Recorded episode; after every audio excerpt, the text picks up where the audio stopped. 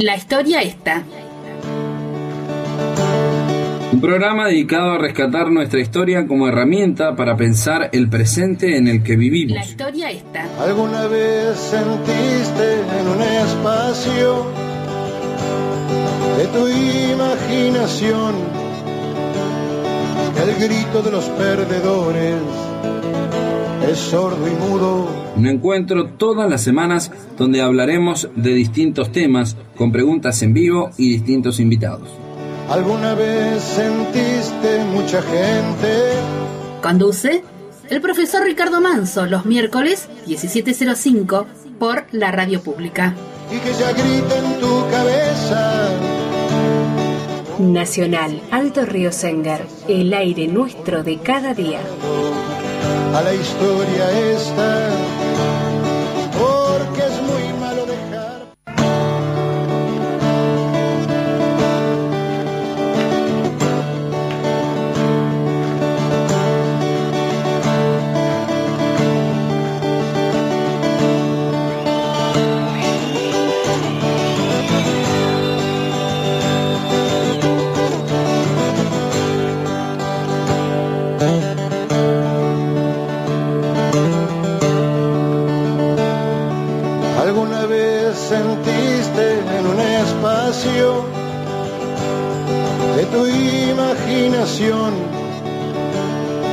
el grito de los perdedores es sordo y mudo, aunque griten juntos?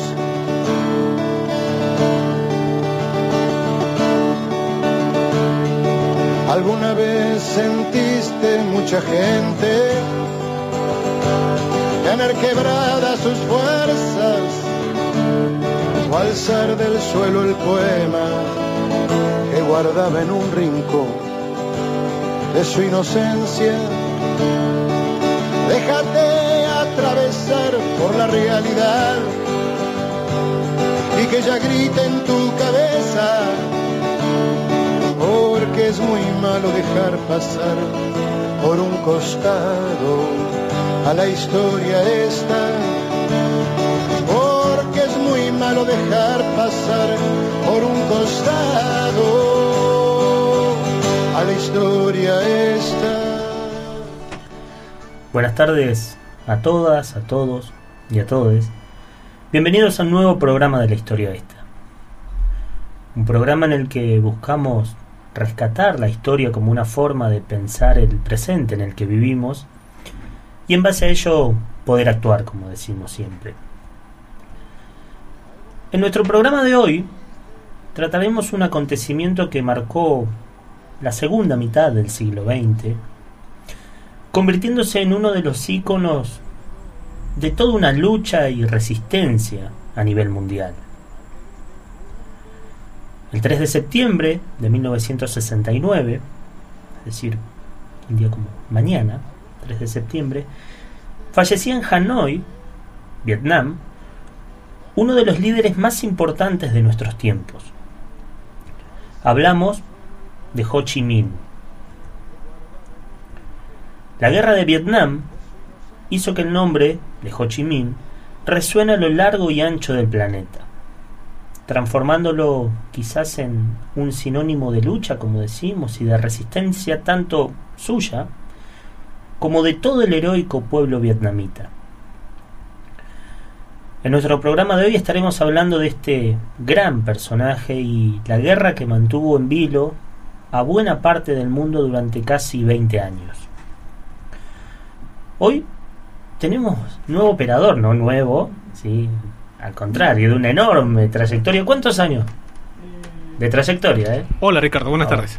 Eh, 26 como permanente en el día de ayer, Claro. 1 de septiembre. Todo un- una vasta, vasta Más trayectoria. los años de contratado, tra- hablamos de 33 años más o menos. Mm, Una vida de Sí, radio. la radio, Hablamos de, del Sí. enorme Ricardo Pinuel, el tocayo, ¿sí? Gracias Ricardo. un gran profesional, así que lo vamos a tener acompañándonos en, en estas. No sé, hasta. ¿cómo- cómo- Hasta eh, es rotación de tres meses, o sea, Ah. hasta eh, comienzo de diciembre. Vamos a ver si llegamos nosotros. Sí, por supuesto que sí. Un gusto Ricardo, un gusto estar con Lo mismo digo, lo mismo digo. Así que un gusto estar acá con, con nuestro nuevo compañero eh, en el programa. decimos Ricardo Pinuer, con quien no vamos a tener nada que preocuparnos, porque como decíamos recién, enorme profesional. Eh, bueno, recuerden que nuestras vías de contacto son el teléfono fijo, como decimos siempre, 02945 497 050. También tenemos el WhatsApp para algún mensajito, audio, eh, llamada también. 2945 43 20 33. Repito, 2945 43 20 33 el WhatsApp. Tenemos el Facebook, ¿sí? con Nacional Alto Río Senger. El canal de YouTube, que mencionamos también, donde vamos subiendo semana a semana nuestras emisiones de los días miércoles. Em, y, como decíamos también la semana pasada, incorporamos los podcasts a Spotify, así que también nos pueden escuchar por esa, por esa plataforma. Y en el tema de hoy, eh, cuenta con una vasta lista de canciones que por cuestiones de horario, ¿sí? de una horita, no nos van a entrar en el programa de hoy, pero por eso en estas plataformas después probablemente podamos incorporar algunos eh, algunas canciones que nos interesa también poder pasar y que tienen que ver con, con el tema de la guerra de Vietnam. ¿sí? Así que cuando subamos a las plataformas, probablemente incorporemos y agreguemos algunos, algunos temitas más, si se quedan con ganas. Em, obviamente que siempre preferimos que nos escuchen en vivo, pero bueno, vamos a hacerle un regalito a quienes también nos escuchan por, por estas plataformas, así como los dejamos con la intriga para quienes nos están escuchando ahora, quizás quieran y puedan volver a escuchar el programa. ¿no? Eh, bueno, tenemos saluditos en el día de hoy. Un saludo enorme también hasta Buenos Aires. Llega el saludo a Eva, que ya es como otra mamá que tenemos. Y un, aparte de una enorme persona, también una inmensa bandoneonista. ¿sí? Me, atrevo, me atrevo a decir que para mí una de las más importantes que tenemos en el país, ¿no? Muy, muy buen artista. Tuve la, la suerte de conocerla personalmente a Ricardo. Tal cual. Allá tal cual. por hace dos años más o menos, ¿no? Dos, tres años. Sí, para mis, ¿Sí? mire, para mis dulces 30 años. Exactamente, hermosa fiesta. ¿Se acuerda? Y sí, me acuerdo, y a Eva, sí, por supuesto, el bandoneón. Mm. Eh, realmente nos quedamos azorados. ¿Vio? ¿Vio? Que, que no, no, no digo yo solo. Acá tenemos de testigo cómo se extrañan además las fiestas Sí, ahora, ¿no? Hablábamos eh, hace minutos fuera del aire. Realmente, disculpe que No, me no, por prendan favor. eh, este tema de la pandemia, cómo ha, ha coartado toda la ese tema no de- del festejo, pero bueno, eh, como decimos, hay que quedarse en casa y cuidarse. Hay que cuidarnos, hay ¿Mm? que cuidarnos. Pero bueno, esta- estas son las cosas lindas, estos recuerdos. Así que desde acá un, un saludo a Eva que un solo viaje que tuvo y ya dejó una muy grata impronta, parece. Así que, eh, y que también nos recomienda música para otros programas, lo vamos a tener presente y, en algún en algún otro programa vamos a estar pasando algún temita. Eh, también va un saludo a la querida Marisa Eilenstein, que quizás nos está sintonizando hoy desde Lago Pueblo, dijo que lo iba a hacer, pero bueno, no, no la vamos a poner en tanta presión. Eh, con un tema y una selección de canciones que creo que le va a gustar en el día de hoy. También un saludito para Eva y Omar, que dicen que nos están escuchando también, así que esperemos que les guste el programa y, va un saludo. Walter, Walter Choipil, también nos saluda, dice que, que va a estar sintonizando el programa de hoy. Eh, mi papá me acaba de dar el ok para que podamos arrancar el programa, así que largamos. Vamos con nuestro primer tema de hoy y sí, comenzamos y nos metemos de lleno en nuestro programa.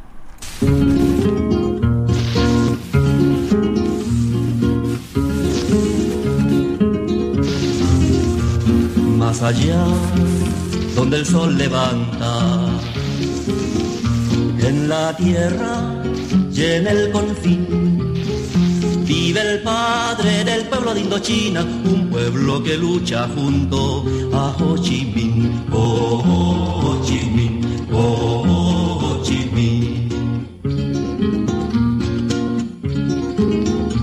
En Saigón, la montaña ruge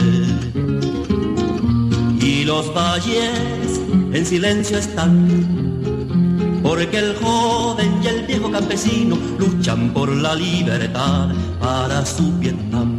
Oh, oh, oh, Chi Minh, oh, oh, Chi Minh. Ho Chi Minh era un marinero que una tarde regresó feliz y encontró que su pueblo estaba triste, triste no era la esperanza de Ho Chi Minh, Ho Chi Minh, Ho Chi Minh. Ho Chi Minh se fue a la montaña y su pueblo también marchó y soñaba que su tierra era libre contra el enemigo y contra el invasor. Oh, Minh, oh, Ho Chi Minh. Y creció como un mar gigante, cien y miles junto a Ho Chi Minh florecían soldados para el pueblo, para dar la libertad para el Viet Minh. Oh, Ho Chi Minh, oh, Minh. Libertad, gritan las banderas. Y en la selva se oye una canción es el pueblo que marcha la victoria, paz y libertad serán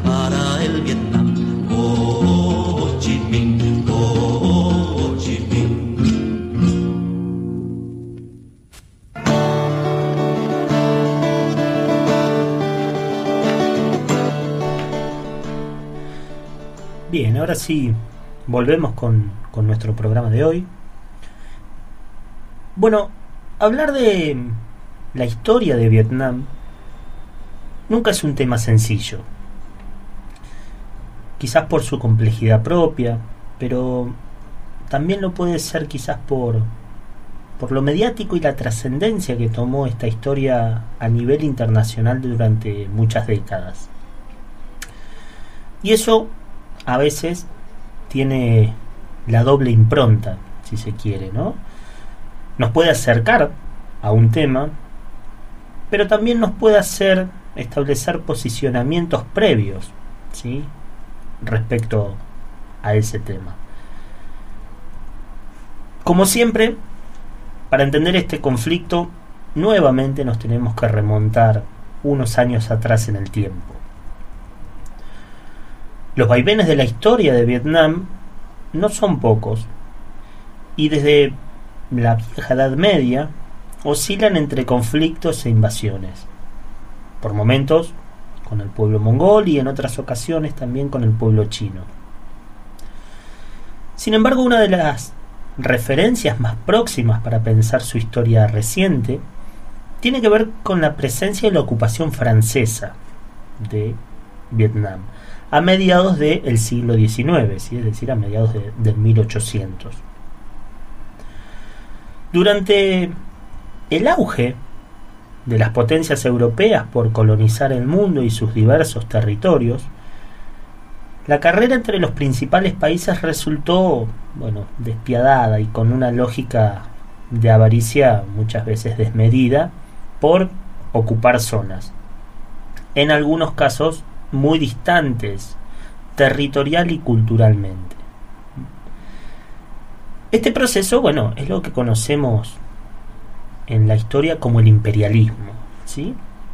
Y de esta manera, de este proceso, eh, crecieron imperios, como por ejemplo en el caso del español, el portugués, para esta época ya con mucho menos fuerza que lo que habían sido antes, ¿sí? pero empiezan a aparecer otras, eh, otros imperios, podríamos decir, como es el caso del imperio italiano, el belga, el holandés, el alemán, el francés y principalmente el imperio británico. ¿sí? Como decíamos, la carrera por ocupar nuevos territorios se volvía algo desenfrenada y su repartición representaba en algunos casos un simple trámite burocrático, podemos decir. Como fue, por ejemplo, eh, hay un, episodio muy conocido en la historia que es la conferencia de Berlín, en donde se reparte casi la totalidad del continente africano entre los países centrales de Europa. Yo pongo el ejemplo de, hay un juego de, mesa, no sé si lo conocen, el, el TEG, que un poco es esto, ¿no? Ese, esto de repartirse el mundo, bueno, a veces las dinámicas políticas e históricas no distan mucho de un juego de tablero, ¿no? En este escenario de repartija territorial, podríamos decir, Francia avanzó hacia el sudeste asiático y se adueñó de una serie de territorios allí, conformando lo que se conocería como la Indochina. Un territorio que reunía diversas zonas, como decimos, en el sudeste asiático, entre las que se encontraban la Cochinchina, a veces se acuerda que estaba ese, ese viejo chiste, lo ponían, pero bueno, es un lugar del mundo. Eh, también estaba Camboya, Nam, Tonkin, eh, Laos y, bueno, obviamente Vietnam. Y que todo este conglomerado pasó a considerarse como una colonia francesa. Así como decimos, pasa a ser la Indochina. Cada territorio mantuvo cierta autonomía, por así decirlo, al tener a su frente distintos monarcas, aunque, bueno, como en casi todos los casos de, la política imperial, el poder real estaba en manos de autoridades francesas. Eh, para 1940, pensemos que estamos ya en el marco de la Segunda Guerra Mundial, la región, bueno, fue invadida por los japoneses, quienes intentaron posicionarse en la zona. Pero tras la derrota de las potencias del eje en 1945, dentro de las que se encontraba Japón, ¿sí? Em, comenzó lo que sería el proceso de independencia de Vietnam. ¿sí? Y justamente el 2 de septiembre, un día como hoy, de 1945, se decreta la independencia y el establecimiento de la República Democrática de Vietnam, presidida por justamente nuestro personaje de hoy, que es Ho Chi Minh.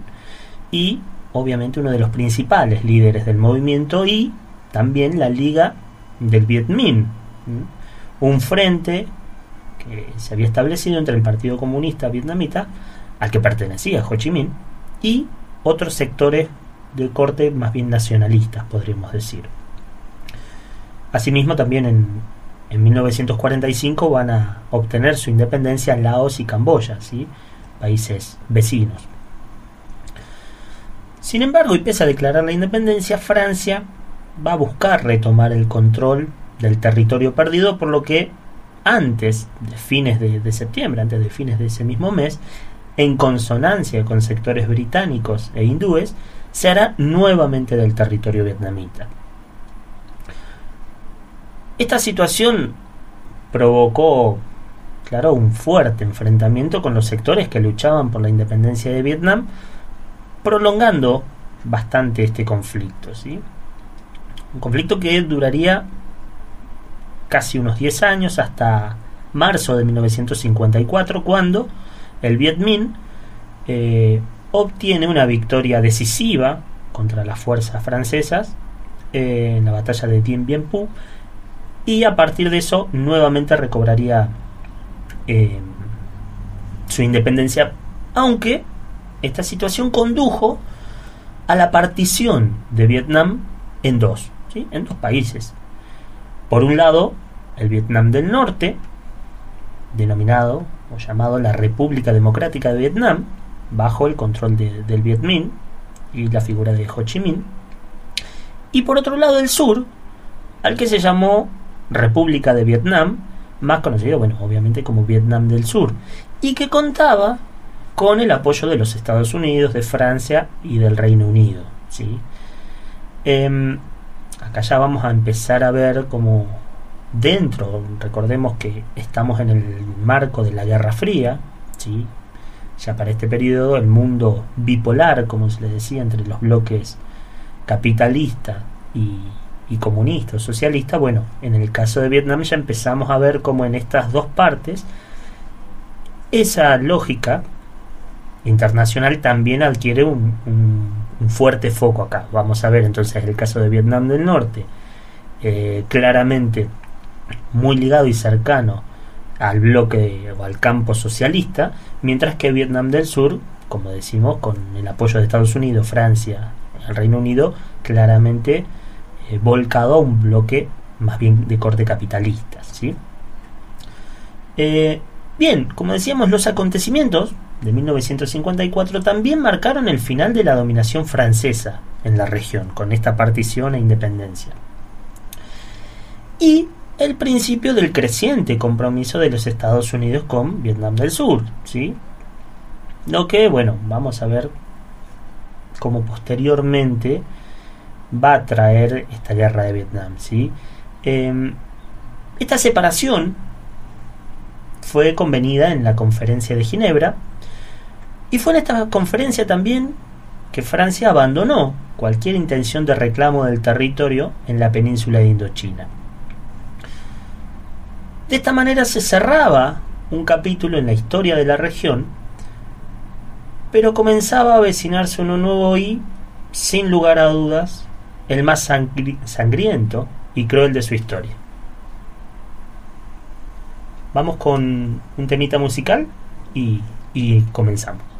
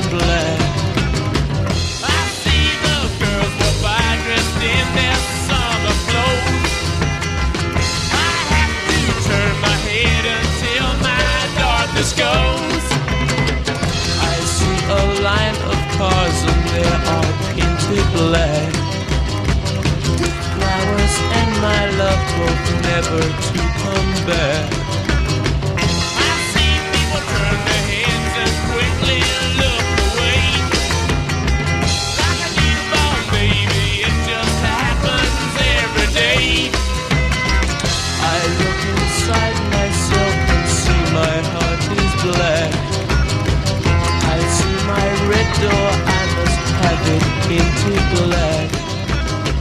Maybe then I'll fade away and not have to face the facts. It's not easy facing up when your whole world is black. No more will my green seagull turn a deeper blue. I could not foresee this thing happening to you.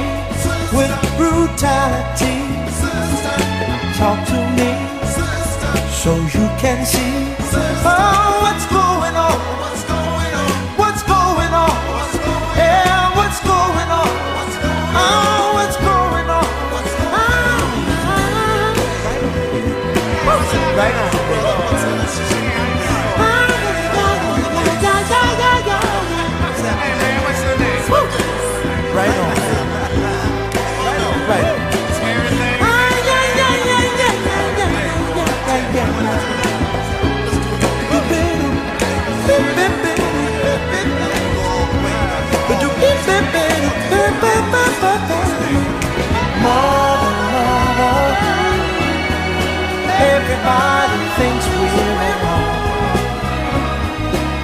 Oh, but who are they to judge us? Simply cause our hair is long. Oh, you know we've got to find. Bring some understanding here today. Oh, oh, oh. pick it loud and pick it sound.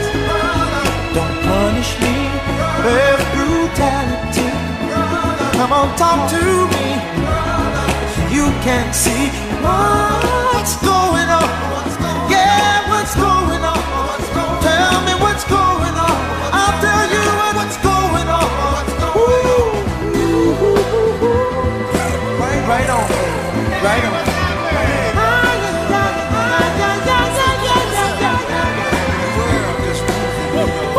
Right on.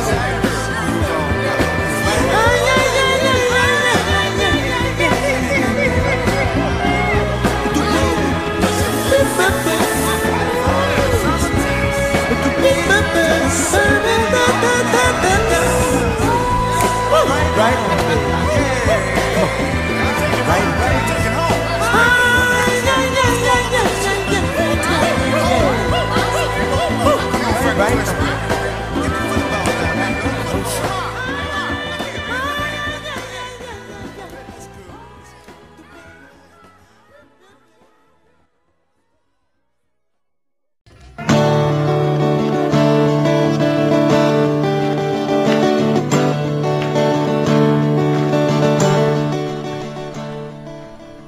volvemos con, con nuestro programa. Hoy decíamos vamos a tener, bah, espero que les guste la selección musical que, que tenemos ahí. Varios temas conocidos, decíamos recién con, con el operador, con, con Ricardo. Muchos temas que a veces conocemos por, por otros lugares, pero que en buena medida tienen que ver con, con esta temática de, de la que estamos hablando hoy, ¿no? de la guerra de Vietnam. Em, bien, decíamos que, que a partir de este momento en el que dejamos recién, eh, vamos a encontrar un país dividido en dos, o, bueno, más bien dos países. ¿sí? Em, las diferencias entre Vietnam del Norte, como decíamos, eh, en el campo socialista o comunista, y Vietnam del Sur, en el bloque capitalista, algunos dicen que llamaron la atención de las superpotencias ¿sí? y la atención de la zona acabó por estallar en forma de una guerra. ¿sí? Una guerra que duraría aproximadamente unos 20 años. ¿sí? 20 años en guerra. Vale recordar, como decíamos, que prácticamente todos los conflictos bélicos de la segunda mitad del siglo XX van a estar enmarcados dentro de, este enfrentamiento ideológico fuerte, ¿no? de, que se desprendía de la Guerra Fría, como decíamos, de esto, este mundo bipolar eh, con centro en Estados Unidos y la Unión Soviética. De hecho, vamos a encontrar también muchas películas que lo grafican, de- desde películas como Rocky, es como una muy clara eh, elocuencia hacia el tema, ¿no? Em, pero bueno, el empeño de ambas partes en reunificar el país bajo su hegemonía hizo que los enfrentamientos fueran casi constantes, ¿sí? aunque adquirieron el nivel de guerra formalmente, digamos, a partir de 1957. Desde un primer momento, la China liderada por Mao Zedong eh, apoyó obviamente al gobierno comunista de Ho Chi Minh en el norte, así como también lo hacía en una primera instancia la Unión Soviética. Y, por su parte, decíamos hoy, Estados Unidos al gobierno capitalista eh, que se ubicaba en el sur. Es justamente en ese momento cuando comenzará a tomar trascendencia la figura de uno de los principales líderes, como decíamos, de este movimiento revolucionario. Hablamos, claro, de Ho Chi Minh. Ho Chi Minh, o como su nombre lo indica, el que ilumina, había nacido el 19 de mayo de 1890.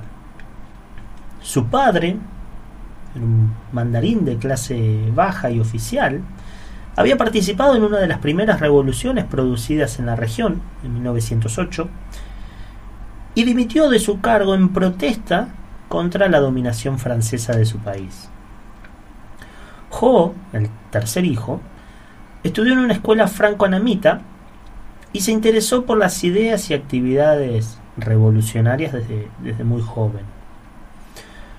Su padre lo envió a París y desde allí pasó a Medio Oriente, África y América del Norte, trabajando bueno, en barcos mercantes, donde llegó a Londres y, donde participó también de la creación del Sindicato de Trabajadores de Ultramar, defendiendo los derechos de, marineros chinos e hindúes, los cuales eran, bueno, para aquel momento duramente explotados. Luego, en 1918, Ho se instaló en París, fundando el periódico El Alma, El Alma de Vietnam. ¿sí? Y en 1920, dos años después, se sumó al Partido Comunista Francés.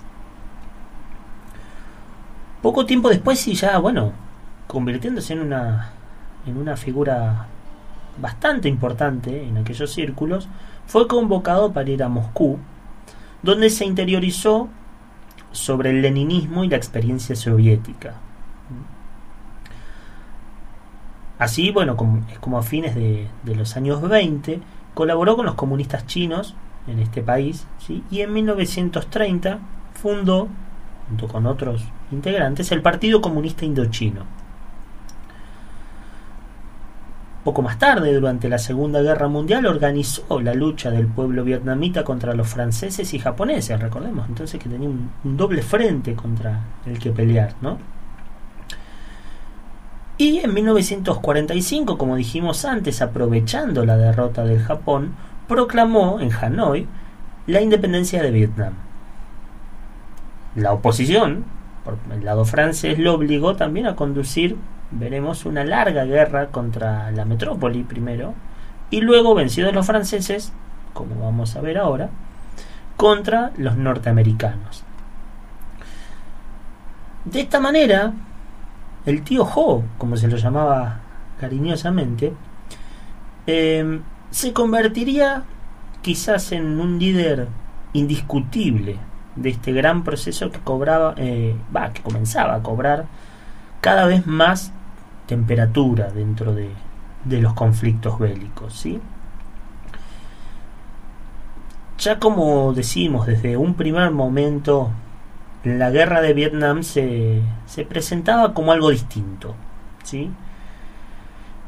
Lo que en un principio era un conflicto entre las tensiones existentes en Vietnam, luego comenzaba a tomar una trascendencia cada vez mayor, ¿sí? sobre todo desde la entrada en escena de Estados Unidos. Algunos dicen, bueno, de no haber intercedido, eh, bueno, estamos hablando para la década del, del 60 del, de la principal potencia mundial, de hecho hasta el día de hoy, ¿no?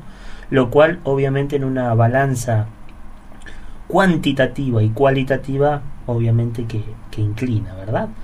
Quizás de lo contrario probablemente hubiese sido un episodio sin tanta envergadura en la historia. Em, mientras que por, la, por parte de Estados Unidos era de esperar un combate clásico, como del que venían luego de la Segunda Guerra Mundial, ¿sí? es decir, combate frente a frente o, o entre tropas regulares, la respuesta del pueblo vietnamita sería muy distinta a estos combates tradicionales, ¿sí? empleando, pensemos obviamente, como decíamos recién, las desigualdades inmensas que nos vamos a encontrar entre un ejército como el estadounidense y las tropas eh, de un pueblo sumamente pobre, rural, campesino, como era el pueblo vietnamita, ¿no? Por lo tanto, em, las fuerzas vietnamitas van a emplear técnicas de guerrilla, ¿sí? técnicas de ataque sorpresa y la denominada guerra psicológica, ¿sí? estudiando detenidamente el libro rojo de Mao ¿sí? y pensando en, en tácticas distintas de, de, de, pensar la guerra. Es un libro muy interesante, por cierto. Eh, asimismo, las fuerzas del Frente Nacional de Liberación o el Vietcong eh, conseguían crecer ante un enemigo, como decimos, tan desigual en cuanto a tecnología y armamento, ¿no? Eh, pensar la idea de, camuflarse, la idea de, que la guerra era en todo el territorio, ¿sí? de que cualquiera podía ser un, un, un soldado, ¿sí? esta era la idea de poder eh, romper con esa, esa desigualdad. ¿sí? En esto una de las figuras más destacadas en cuanto a la estrategia militar por el lado vietnamita sería el general Vo Nguyen Giap, ¿sí? quien es considerado por muchos uno de los más destacados jefes militares de todos los tiempos. ¿sí? Eh, parte de esto se encuentra en el libro El hombre y el arma, eh, quizás uno de sus libros más relevantes de, del general Giap. Eh, la recomiendo a quien le interese este tipo de lecturas, a veces las lecturas de estrategias, tácticas militares, es un libro muy interesante y como decimos, un general, algunos lo, llamaban en, en Napoleón eh, vietnamita, ¿sí? Por, porque bueno, presentó enormes cualidades. Además, recordemos, como decimos, y vuelvo a insistir en esto, la enorme desigualdad de fuerzas, ¿sí? Ante esto, bueno, Estados Unidos incrementaba su apoyo a Vietnam del Sur, enviando cada vez más tropas como forma de contrarrestar una guerra que de a poco se le empezaba a ir complicando, ¿sí? Junto con el creciente número de tropas que enviaba, también se intensificaban los ataques con feroces bombardeos sobre no solo tropas, sino sobre toda la población civil. ¿sí? Pensemos que se bombardeaban aldeas enteras con hospitales, con escuelas, así como sobre niñas y niños de muy cortas edades. ¿sí? Eh, el desarrollo de nuevas armas de guerra, como el caso del napalm, ¿sí? un combustible más espeso y duradero para, para quemar desde sembradíos hasta poblaciones de manera casi instantánea, hasta el agente naranja, el tan conocido agente naranja que era un potente pesticida que exterminaba todo tipo de vegetación de manera casi instantánea, acabando con siembras y, y teniendo graves consecuencias para las personas. Eh, imagínense que de, la gente naranja se rociaron aproximadamente, se estima, unos 70 millones de litros en el suelo vietnamita. Obviamente estamos hablando de, de un suelo con una vegetación sumamente espesa y sumamente frondosa, lo cual era, bueno, eh, para el pueblo vietnamita una de las principales herramientas poder contar con el terreno y por el lado estadounidense eh, representaba una de las mayores dificultades. Por lo tanto, esto de la gente naranja eh, apuntaba a eso, ¿no?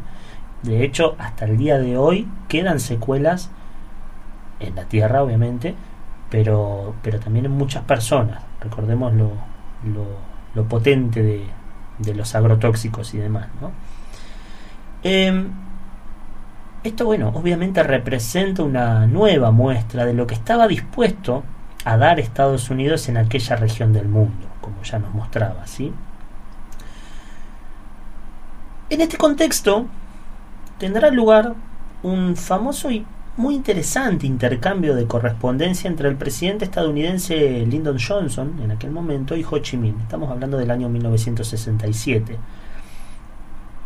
En ese momento Johnson le, pide a Ho Chi Minh llegar a un acuerdo diplomático entre las partes y establecer algunos puntos de negociación. Ante ello, Ho Chi Minh, con su magistral pluma de escritor y también de poeta, eh, tiene muchos poemas y muchos escritos muy lindos. Ho Chi Minh, por ahí también se los recomiendo si les interesa. Eh, le respondía a, Johnson de esta manera. Lo, lo voy a leer casi completo, no es muy largo, eh, pero porque creo que no tiene desperdicio, ¿sí? Esto le respondía Ho Chi Minh a Lyndon Johnson y bueno, al mundo entero. Decía, Vietnam se encuentra a miles de kilómetros de Estados Unidos. Los vietnamitas nunca han hecho ningún daño a Estados Unidos, pero Estados Unidos ha intervenido de forma continuada en Vietnam, en abierta contradicción con las promesas realizadas por su representante en la Conferencia de Ginebra en 1954, y ha intensificado la agresión militar contra Vietnam del Norte para prolongar la división de nuestro país y convertir a Vietnam del Sur en una colonia y en una base militar. Desde hace dos años, el gobierno de Estados Unidos mantiene una guerra contra la República Democrática de Vietnam, un país independiente y soberano, con el apoyo de sus fuerzas aéreas y navales. El ejército de Estados Unidos ha cometido crímenes de guerra, crímenes contra la paz y contra la humanidad. En Vietnam del Sur, medio millón de soldados de Estados Unidos y de sus aliados utilizan el armamento más inhumano y las estrategias militares más bárbaras posibles. Usan napal, armas químicas, tóxicas y gas para masacrar a nuestros compatriotas, destruir las cosechas y arrasar pueblos enteros. Miles de aviones de Estados Unidos han, arrojado cientos de miles de toneladas de bombas sobre Vietnam del Norte, destruyendo ciudades, pueblos, industrias y colegios. En su mensaje parece lamentar el sufrimiento y la destrucción que sufre Vietnam. Permítame entonces que le pregunte, ¿quién ha cometido esos monstruosos delitos? Ha sido Estados Unidos y sus aliados. El gobierno de Estados Unidos es el único responsable de la gravísima situación que se vive en Vietnam. La agresión militar de Estados Unidos contra el pueblo de Vietnam constituye un desafío a todos los países, una amenaza para el movimiento de independencia nacional y un grave peligro para la paz en Asia y en el resto del mundo.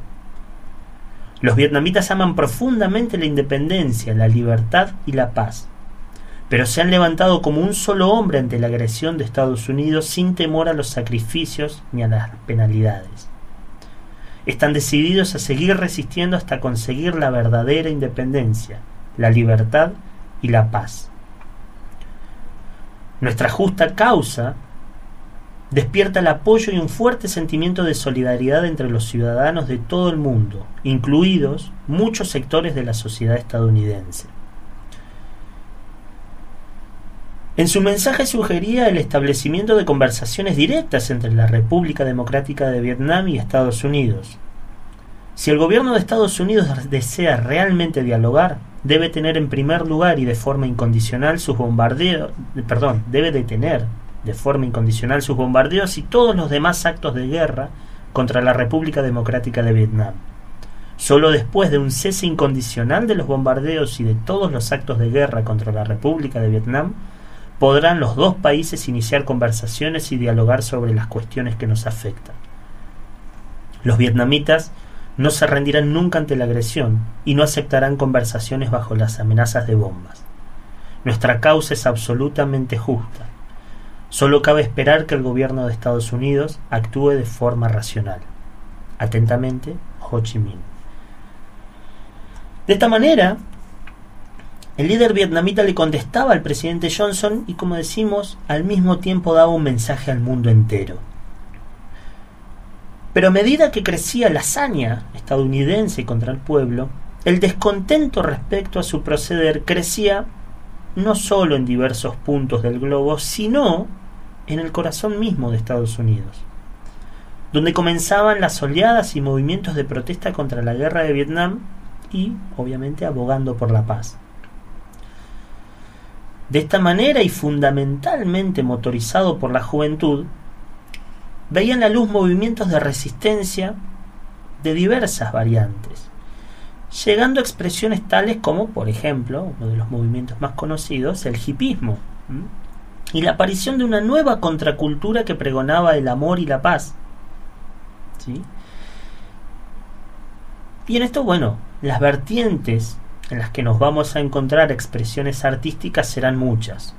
Como, por ejemplo, el caso del cine. El caso del cine estadounidense tiene una enorme producción, obviamente posicionando en, muchas de ellas a, a, un heroico Estados Unidos con lo que estaba llevando adelante, ¿no? Bueno, a veces la tergiversación de los hechos por parte de la industria hollywoodense es, grande, pero también hay otras obras mucho más críticas e interesantes. ¿sí?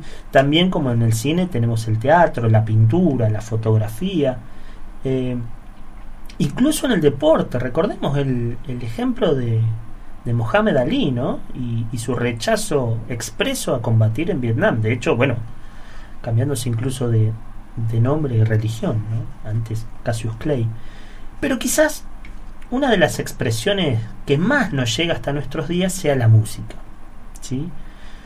A continuación los dejamos con algo de esas canciones que reflejan un fuerte contenido crítico en la guerra de Vietnam y sus consecuencias tanto para afuera como para dentro del país y claramente los flagelos de esos crímenes.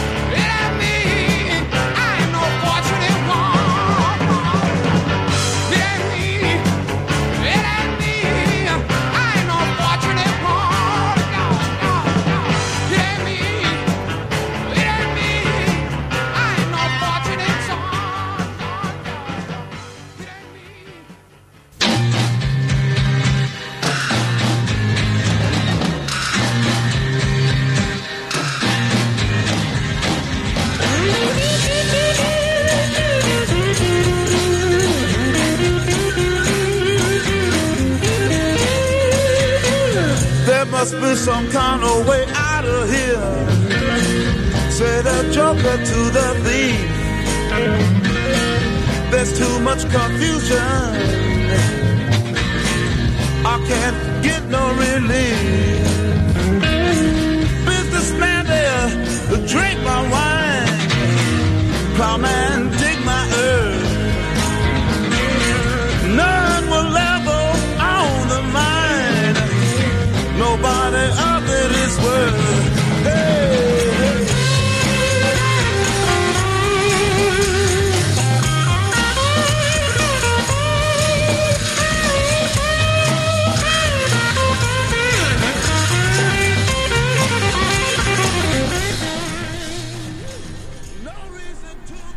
Bien, volvemos con la última parte de, de nuestro programa de hoy. Decíamos, tenemos un montón de canciones para pasar que nos encantaría eh, estar pudiendo transmitir, pero bueno, tenemos poquito tiempo. Les decíamos, vamos a tratar de, de sumar algunas más para, para las demás plataformas, ¿sí? Em, después vamos a agregar algunas canciones más.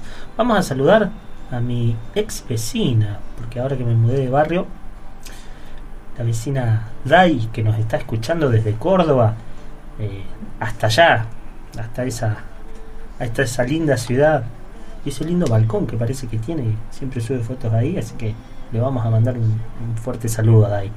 Em, bien, decíamos que a medida que pasaba el tiempo, la población vietnamita apoyaba más al norte y la sociedad estadounidense, como decíamos recién, rechazaba su intervención en un país tan lejano que bueno, se estaba cobrando la vida de miles de soldados y al mismo tiempo traumatizando de por vida a aquellos que lograban volver vivos. Respecto a esto, último a los traumas de guerra, les recomiendo tienen ganas y si les interesa el tema, la película Cinco Sangres, no sé si la vio, un- acá tenemos el- el- un gran, un gran Cinéfilo. sí, un gran cinéfilo, sí, sí, sí, tal cual. La película Cinco Sangres, la última, última de Spike Lee, gran director No, Spike Lee, vamos a buscar, Ricardo. eh, que trabaja, bueno, eh, esto, los traumas de la guerra y sobre todo eh, Spike Lee siempre trabajando la temática de, de la población negra, la discriminación racial, muy buena película. A mí me gustó, no sé, yo la recomiendo. Y nueva. ¿Y saben que trabaja también? Creo que es la última participación que hizo este actor que falleció hace pocos días, el de Pantera Negra. Muy buen actor también. Creo que es la- lo último que hizo. Así que también está en Netflix, así que si quieren. Y si no, seguramente en poquito lo van a poder conseguir acá de, de nuestro operador, Ricardo. Bien. Decíamos, bueno, la situación se comenzó a tornar insostenible para los Estados Unidos, ¿sí? Ya pasaban casi 20 años de una campaña militar que era fallida desde toda óptica. Como decimos, lo ajeno de aquel país del sudeste asiático con la realidad estadounidense distaba mucho de tener algún tipo de relación. Asimismo, el empantanamiento de las operaciones militares que implicaban un enorme destino presupuestario y sin miras de poder vencer a un pueblo, como decimos, levantado en armas, mucho menor en recursos, pero mucho más claro en las convicciones, y lo cual, en palabras de- del Che, del Che Guevara, representaba en, su mensaje a la tricontinental, hay un mensaje muy interesante que habla de crear uno o dos cientos de Vietnam, eh, dice representaba un valor cualitativamente superior que las del ejército invasor. ¿sí? Esta convicción, este sentido de por qué se lucha. El número de bajas de tropas estadounidenses ya ascendía a casi unos 60.000 hombres. ¿sí? Recordemos que esta es- hablamos de una guerra que se llevó millones de víctimas, millones. Eh, pero como decimos, las, las bajas en las tropas estadounidenses y el impacto político que eso tenía de representar 60.000 personas era muy grande. Así como también los atroces crímenes de guerra cometidos eh, ya se encontraban diseminados por todo el mundo con fotos y filmaciones que recorrían todo el globo.